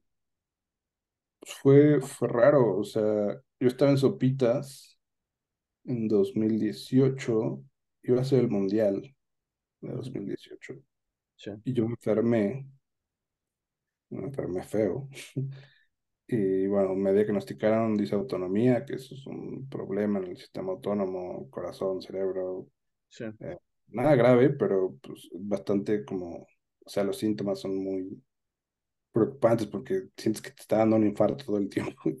Ah. Eh, o sea, y se te baja la presión y tienes taquicardia y sí, muchas cosas muy, muy feas que no le deseo a nadie. Bueno, me pasa eso, entonces yo decido renunciar a Sopitas porque fue como, me voy a concentrar en mí, así como me pasó esto, o sea, no quiero forzar nada. Se venía el mundial y yo dije como, no voy a aguantar el mundial, o sea, con la enfermedad y escribiendo y desvelándome y viendo el Camerún, Nigeria, o sea, no voy a sí, aguantarlo. Hablé con Sopitas y le dije como, güey, o sea, esto es lo que pasa y no te quiero dejar botada la chamba a medio mundial porque pues, sé que el mundial también es súper importante para el sitio y pues prefiero, o sea, bajarme del barco y que busques a alguien que pues te dé lo que estás buscando y no que yo te entregue cosas a medias o, o, pues no te quiero dejar botada la chamba. sí, sí, Lo superentendió, me dio mi espacio y pues renuncié, me salí. Y como a las dos semanas de que renuncié, me habla mi ex jefe de Sopitas, o sea, mi ex jefe que ya había renunciado antes que yo, o sea, que ya se había salido de Sopitas, sí, me dice como, güey, me acaban de buscar para liderar el proyecto de NFL México en esta agencia. Eh, él se acaba de cambiar de trabajo y, y no lo aceptó, pero me recomendó a mí. Me dijo, yo no lo quise porque me acaba de cambiar y verdad, pero les dije que te buscaran a ti. Y yo como, wow, yo estaba todavía enfermo, o sea, seguía, no estaba en cama ni nada, pero, o sea, pues seguía como recuperándome de todo eso. Y pues me hablaron ese mismo, era un Día de las Madres, era el Día de las Madres, el 10 de mayo del 2018, muy Ok. presente, porque estaba en casa de mi abuela. Ah, Y me llamaron y me entrevistaron así por teléfono ese mismo día, así como de, bla, bla, bla, hablas inglés y eh, te gusta la NFL, y me hicieron ahí unas preguntas como de conocimiento hiper básico de NFL, así como para que no les estuviera diciendo mentiras. Y a las, o sea, fue eso. A la siguiente semana yo ya estaba en la agencia y a la- dos semanas después yo estaba en Los Ángeles en las oficinas de NFL en mi primera capacitación. O sea, fue... rápido. Y yo todavía, o sea, Los Ángeles todavía fui bastante, bastante madreado. O sea, en, o sea, en mi cabeza cuando llegó eso fue como no puedo dejar pasar esto. O sea, No iba a pasar dos veces. Sí, estoy muy enfermo, eh, no la estoy pasando muy bien, o sea, físicamente, pero tampoco estaba tan mal como para decir que no. sí, Y fue como, esto no va a pasar. O sea, esta es mi chamba por la que, o sea, por la que batallaste, hiciste, peleaste, y, y es trabajaste. algo que me encanta. O sea, no es como, no es como a alguien le puede caer una muy buena chamba y a lo mejor, eh, o sea, te pagan muy bien y es un buen trabajo, pero no es tu dream job. Sí, claro. Y esto era así como, me, me iban a pagar más que en Sopitas. Eh, eh, o sea, era trabajar mano a mano con el NFL México, Y ya sin y fútbol. sin fútbol, sin nada, o sea, era NFL 100% y tú eres el lead creativo y tú vas a llevar esto al principio y ya después, o sea, obviamente de cómo empezamos a como estamos ahorita es un mundo de diferencia, Sí, pero, o sea, ha sido un, un viaje increíble y, y pues ese trabajo y esa oportunidad, o sea, también estoy muy contento de que no la dejé pasar y, y pues me costó trabajo, tal vez, o sea, igual sin sonar payaso, pero tal vez no me costó tanto trabajo como a otras personas les cuesta llegar a, a su chamba más deseada, pero, o sea, siento que lo mío fue súper circunstancial, pero igual no me quito mérito en como todo lo que hice para...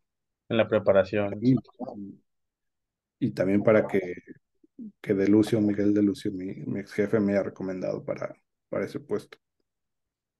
¿Crees que implica eh, un poco de, de suerte? No que sea suertudo, pero a lo mejor son factores que se tienen que juntar para que las cosas pasen. A lo mejor si tu jefe, en este caso Miguel, lo acepta, pues igual se cierran las cosas. Creo que tiene que haber cuestiones que se den, o sea, factores ajenos a ti, ¿no? Y que pase. Si no me hubiera enfermado y no hubiera renunciado a su pitas, Exacto, mejor, justo. Es el efecto mariposa. a lo mejor nunca me hubiera llegado esa llamada o Sí, sí, de acuerdo. sí, o sea, si mi jefe no hubiera renunciado un mes antes que yo, o sea, a lo mejor nunca le hubiera buscado a él y después no me hubieran buscado a mí. O sea, también, sí, o sea, no es suerte, pero pues sí, son muchas piezas las que eh, se tienen que acomodar para que a veces se den Sí, de acuerdo. casos. O sea, por eso cuando llegan las oportunidades, o sea, hay que tomarlas sin, sin miedo, o sea, Sí, sí. Aparte, eh, o sea, es que sí es el efecto mariposa. No lo había pensado ahorita que, que lo, que te lo decía, pero sí es tal cual. Una cosa fue dejando la otra al final. El trabajo también te llevó ahí. Y este, pues, este, esta lista de factores, pues también de igual forma se tenían que unir para que, para que pasara. Raúl, eh, la última parte quisiera preguntarte, ¿cómo te fue en tu primer Super Bowl en el que ya me platicaste un poquito en, en Miami? Más que nada, ¿cómo te dicen que vas a ir a cubrir, o bueno, vas a estar en el Super Bowl cubriéndolo, eh, haciendo contenido? ¿Cómo, cómo tomas? ¿Lo asimilaste? ¿Lo asimilas o fue la misma, el mismo sentimiento que cuando te dijeron hace una semana y media que estabas nominado a los Emmys o fue un sentimiento distinto? fue diferente. O sea, cuando me dijeron que iba a cubrir el Super Bowl, o sea, sí me emocioné, pero me puse muy ansioso y muy nervioso, porque para mí era así como, wow, o sea, como- o sea, esto ya es un Super Bowl, esto ya no es un, o sea, ya, ya no es un juego de la FADEMAC, ya, ya no es, o sea, ya De es, niños. Sí, es el máximo partido de, de este deporte en todo el mundo y todo el mundo está viendo ese juego y sí. yo voy a ser de los pocos miles de aficionados que van a poder estar ahí en vivo presenciando esto y como que sí sentí así como la losa en la espalda, así como, uf, o sea, como de qué chingón, pero así como, uf, ahora sí viene en serio, o sea, ahora sí es- esto es muy real y voy a ir y tengo que prepararme y entonces como que todavía ese talk como súper organizado que tengo se duplicó. Sí. O, o sea, creo que hasta me sobrepreparé para, o sea, una cantidad de ideas estúpidas, así como planeada y pues, también pagando la novatez, o sea, o Claro. sea, lo vi, lo vi en esta edición de, del Super Bowl, no voy a quemar nombres, pero fueron dos personas, viajaron conmigo a Arizona y fue la primera vez que fueron a un Super Bowl y no quiere decir que les pasó lo mismo, pero como o sea, viví la experiencia a través de ellos, como de ver cómo vive alguien su primer Super Bowl. Y yo decía como de, ah, mis chavos, así como de, se ve que son, se ve que son primerizos, ¿eh? Y si- siento que me pasó eso, nada más que no había como alguien que me dijera a mí como eso. Calma, tranquilo, eh, todo, todo está bien, no, no te, no O sea, lo te... aprendí, lo aprendí estando allá y después en Los Ángeles todavía, sea, no, no voy a decir que me estresé mucho, pero, o sea, ya lo disfruté más que, que otra cosa. Y ahorita en Arizona ya fue otra historia, o sea, Sí, como que ya te la sabes. ya. sí, sí, la maña que dijiste que aprendiste al principio, también lo aprendiste. Entonces, en Miami la pasé muy bien. Este, la, la verdad es que no, no generé ni la mitad de contenidos que tenía planeado hacer. Y no por huevón, sino porque, pues, o sea, en mi mente yo iba a platicar con Jimmy Garoppolo y que sí hablé con él así como dos segundos y ya, pero, o sea, en mi mente yo iba a tener una respuesta hiper profunda de Jimmy Garoppolo y, y ya después me, o sea, me, me bajé de la nube yo solito, pero pues igual generé contenido bastante cool y, y, y me gustó mucho, este, o sea, como está en un evento de ese nivel, Sí. O sea, yo nunca había estado en un evento de ese nivel. O sea, lo más cercano que había estado a eso es pues, en un mismo juego de NFL. O sea, era como la- un, un evento organizado de esa magnitud. Y pues está muy padre como están las entrañas de todo eso. Y, y pues aparte saber que estás ahí por trabajo y no por placer. Sí, Y, y, claro. al- y que al final sigue siendo como súper refrescante y súper súper padre que pues, estás ahí, sí, no por placer, pero pues, al final de cuentas estás. Y Pagando y, exacto, todo pagado y lo que te gusta. exacto, así como me pagaron, me están pagando por ir al Super Bowl, así como, uf, ¿cuántas personas? ¿Cuántas Sí. personas? Me, me pagaron una semana entera en Miami y un bol, y bueno, no boleto, pero acreditación al Super Bowl por, y aparte me están pagando por esto. así como, Sí, sí, de acuerdo. Ese es el momento donde te das cuenta que, que, que tu chamba es trabajar para NFL. ¿O ¿Cuál es ese momento? ¿Ese es el Super Bowl o, o tienes un especial donde dices, wow, esto es real? Yo creo que ese fue el México ese año, o sea, el Chiefs Chargers. Sí, ahí fue cuando, o sea, cuando sí sentí el, así como esto, esto es NFL, así como este, es cha- este chamba NFL, en nivel NFL, en ese momento. Digo, el Super Bowl obviamente también es algo súper especial, pero, pero pues sí, o sea, fue esa misma temporada en donde sentí como, el- ahora sí, esto es, esto es real. esto está poniendo real. En, en el Super Bowl, tu- o sea, tuve chance de convivir con Alex Fernández, el comediante, y también ¿Qué es algo muy, o sea, muy padre que, que quedó de ese, de ese viaje, o sea, hasta la fecha me llevo bastante bien con él y, Mm, y como que son esas cosas que también te da el, el trabajo, o sea, conocer a gente muy chingona en muchos ámbitos y, y pues después poder saber que, o sea, que te ubican o que te conocen o a Saben de ti. con ellos o a Sí, cenar, sí. o sea, no solo con Alex, o sea, con, con mucha gente, como que eso es, también es una gratificación extra que viene con el trabajo y que para mí es súper valioso. Raúl, en esta última parte del podcast es una sección de preguntas rápidas, opciones una o dos, y ya tú das la que, la que más te guste, ¿va? Estás, Jamaica o horchata. depende de qué esté comiendo horchata, pero depende de qué esté comiendo. Ok, pastor o suadero. Ah, no, yo creo que es suadero. Ok, fíjate que es más común que prefieran pastor los invitados, pero me gusta, me gusta el suadero. Son muy fresas tus invitados. Puede ser, puede ser. ¿Cuál ha sido tu mejor experiencia en cobertura? Ya sea una plática, un saludo, algún chiste que te hayas caído, que no haya salido el, el meme, el contenido. ¿Cuál ha sido esa mejor experiencia? Mm, mejor experiencia, puta, Deben haber muchas. Una muy chistosa, o sea, en Pro Bowl estaba Pete Davidson, el comediante, que era como Sí. uno de los capitanes del equipo. Y al final del juego, igual, ya me había tomado mi foto con Peyton y todo. Y le dije como, hey Pete, can you say hello to NFL Mexico? Y el güey súper buena onda, así me saludó. Y, sure, brother, what do you want me to say? Y ya le dije, no, I'm Pete Davidson, hi to NFL Mexico, and whatever you want to say. Y ahí se aventó un chistorete, ya no me acuerdo qué dijo, o sea, dijo algo así como chistoso y saludó a NFL México y todo, con un micrófono inalámbrico así en la mano. Sí. Y ya lo, lo grabo, el, hey, hey, thank you, man, y todo muy padre. Veo el video y el güey le había picado el botón de mute al micrófono. No, mano. Entonces solo se ve así. Adivina lo que dice. Yo ya estaba súper emocionado, así como, tengo un saludo de Pete Davidson que le va a ir muy bien en redes sociales. Adivina, el, el contenido, adivina qué dijo Pete, ¿no?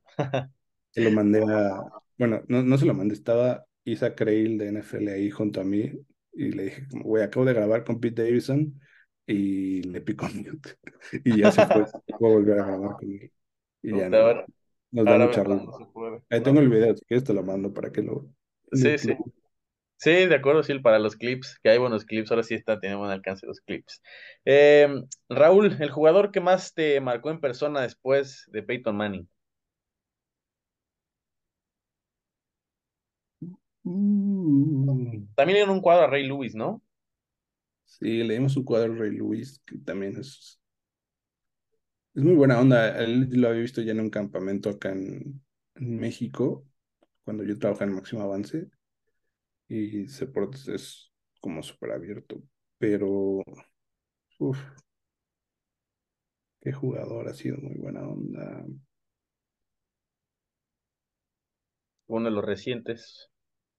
Mm, Marcus Golden fue un tipazo, o sea, toda esa visita en la que tú estuviste, Sí, estuvo chido. fue un, Sí, muy buen pedo. sí, increíble, es una gran persona Marcus y súper abierto y Sí. de, de repente todavía me escribe por Instagram el, el buen Marcus. Yo creo que él, Ok. Me, aparte, sí, o sea, porque se identificó mucho con la gente, se paró a saludar, a firmar. ¿Cómo estás? Por ejemplo, yo tengo, tengo un video ahí platicando con él y, o sea, literalmente todos se hicieron a un lado. Entonces el video se ve como de, no mames, estás platicando con él, no sé tomó foto con todos, le firmó a todos, a todos Sí, les sí. que sí, que grábele un mensaje a mi abuelita, se los grababa, Sí, sí. todo, todo, Sí, todos. Muy buena onda, sí. A ver, Raúl, ¿frío o calor? Frío, team frío siempre. Bien, bien, de acuerdo. Prefiero así, o sudar es horrible. Estoy de acuerdo. Eh, mi, amor, mi, mi novia es Team Calor y siempre es una batalla que tenemos, pero no, Team Frío. Team Frío siempre. de acuerdo, estoy, estoy, apoyo la, la moción. Eh, Raúl, si hubieras sido profesional, ¿qué deporte te hubiera gustado serlo? Hmm, no sé, o sea, probablemente en fútbol, pero porque era lo que ¿Jugabas? Era más alto nivel, se podría decir, pero, o sea, como que nunca me llamó la atención, ¿Dedicarte de lleno? nunca pensé en ser Sí. deportista profesional. Ok. ¿Cuál es el mejor partido que has visto? Ya, o sea, puede ser de cualquier eh, deporte, pero quizás si quieres que sea en específico de, de NFL, puede ser de NFL. O a lo mejor el que más te ha marcado, digo, después de la derrota del Super Bowl. El último Super Bowl, o sea, como partido, para mí ha sido lo mejor que he visto Sí. o sea, en, en persona. Han habido un par de juegos de los Diablos que, o sea, que me han marcado mucho, o sea, por las que son, por las personas con quien iba o por, o sea, por lo que significó. O sea, me acuerdo mucho del último campeonato de Diablos en el Foro Sol. Sí. O sea, eso lo tengo muy presente y ese día me acuerdo muchísimo y cómo estaba el estadio y porras al final, todo, o sea, la gente corriendo en el campo, o sea, de eso me La acuerdo atmósfera. mucho. Sí. Sí. y, y eso me marcó, me marcó mucho. Y todavía me encanta ir al béisbol, o sea, Está chido. Yo lo- lo- así fui hace Sí. como un año, ahorita ya no he ido, pero sí se pone bueno. Fui contra los Tigres, entonces se pone doblemente, voy doblemente viernes y sábado a esta serie, a la serie inaugural con los Tigres, a ver, a ver cómo nos va. Ok. ¿Vas a ir al, al del, al del MLB de los padres o no? No, pero voy, voy a estar en Kansas en el draft. Ah, es el, él es el día siguiente del de draft. Tienes, tienes toda la razón. Eh, regresando. eh, la siguiente. Ah, ¿qué jugador te hubiera gustado ver en los Colts? Ese que nunca estuvo en Indianapolis, pero que a lo mejor te hubiera gustado tenerlo en el equipo. ¿Qué jugador me hubiera gustado ver? No sé, ¿eh? O sea, como que, o sea, No le como hacía no le hacía falta nada a esos Colts. Pues es que esos Colts dos mileros, la verdad, les hacía falta muy poco. O sea, Sí, tener a alguien más. hubiera sido ya como, Un lujo. sí, Sí, o sí, sea, sí. es que en, en e- en ese tiempo, no, o sea, yo lo veo ya ahorita y veo la ofensiva que tenía Manning y yo Así como, "Uy". estaba muy cabrón, sí. o sea, lo ves, lo ves ya así pausando tantito, así, Dallas Clark, Reggie Wayne, eh, Pierre Garzón, Pearson, sí. Marvin Harrison, Joseph Adai, Edgar James. O sea, era co- cómo tenían dinero para pagarle a todos estos güeyes. Sí, era trampa. La Sí, defensa de Dwight Freeney, Robert Mathis, Bob Sí. Sanders. Era, como- o sea, no, no les faltaba, la verdad es que, Nada. o sea, Sí, nunca, muy nunca estuve una, nunca estuve una temporada así, sino que, uy, ojalá Llegue este. Sí, no.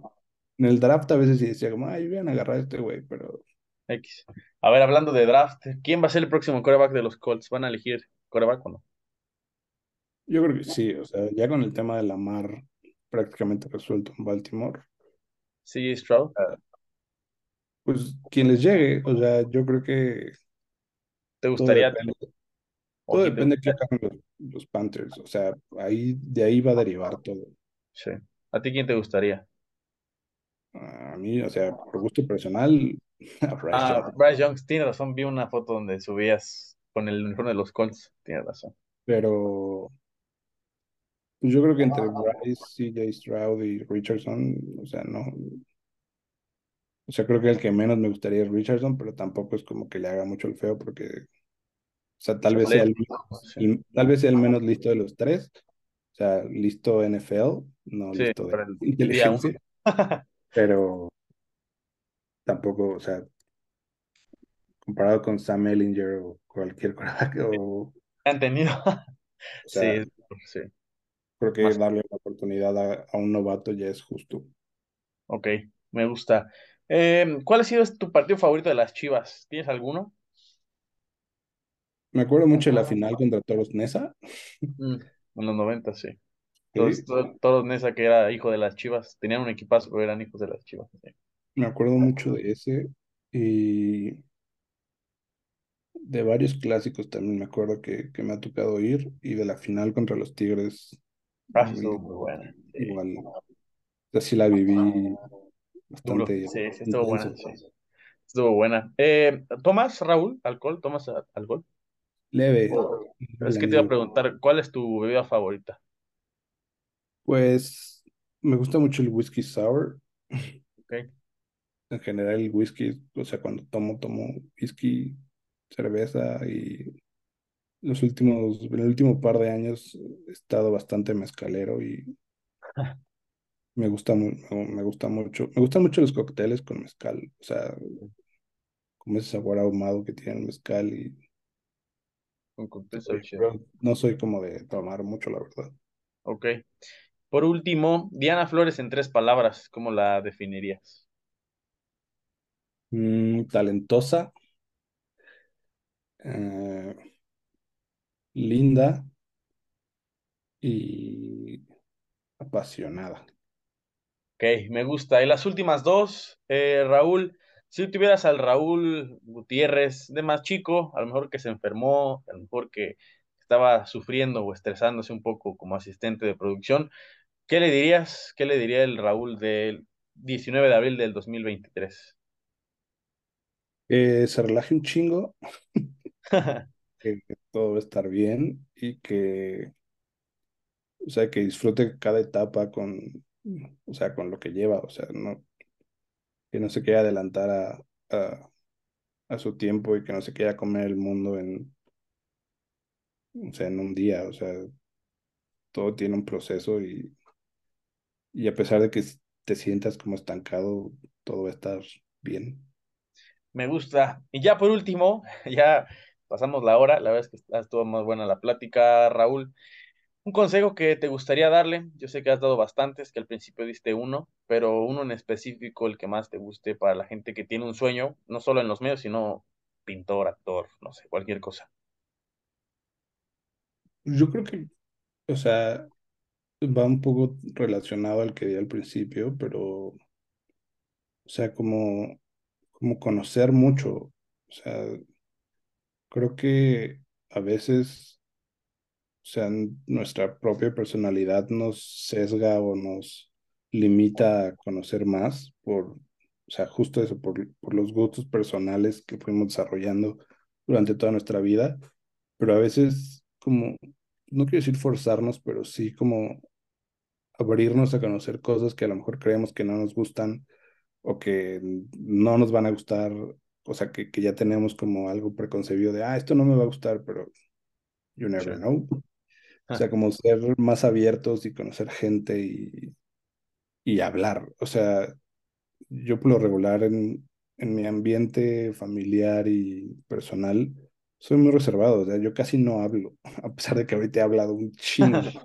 Sí, Pero, o sea, justo en este tipo de, de, como de oportunidades de hablar contigo, estar en podcast, o estar en eventos, o, o conocer gente, o sea, como conocer gente siempre es una herramienta que te va a ayudar en cualquier momento. O sea, te puede zafar de un problema, te puede ayudar en tu trabajo, te puede ayudar de manera personal, o sea, puedes, puedes tener trabajo gracias a eso, puedes lo, lo que sea, o sea, siempre tener a alguien conocido es, o sea, o sea, ni siquiera por convenenciero, sino como por, o sea, que sea genuino, creo que siempre te abre muchísimas puertas. Mi novia siempre se queja de que a cada lado a donde voy conozco a alguien, o sea, podemos estar en Bacalar y conozco a, así como, ah, yo conozco a ese güey de, ah, en un evento de bla, bla, bla, o sea, como que siempre, y no es que sea muy amiguero, simplemente nada, es como que me gusta hablar con la gente de,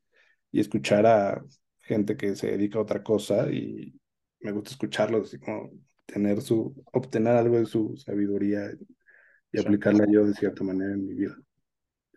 Raúl, pues con eso terminamos, amigo. Eh, la verdad es que la plática estuvo mejor de lo que esperaba. Estaba emocionado, ya lo habíamos pactado, platicado hace dos meses más o menos por temas de, del Super Bowl, que viene regresando. No habíamos podido, pero para mí fue un gusto. Eh, digo, tenía que platicarte la anécdota que tuvimos esa vez eh, en lo de Marcus Golden. Aquí tienes tu espacio. Ojalá que, que, no sea la última vez y espero que, estoy seguro de que no será la última que platicaremos, que hagamos algo juntos. Aquí tienes tu espacio. Gracias por el tiempo. No quieras, Gabriel. Muchas gracias a ti.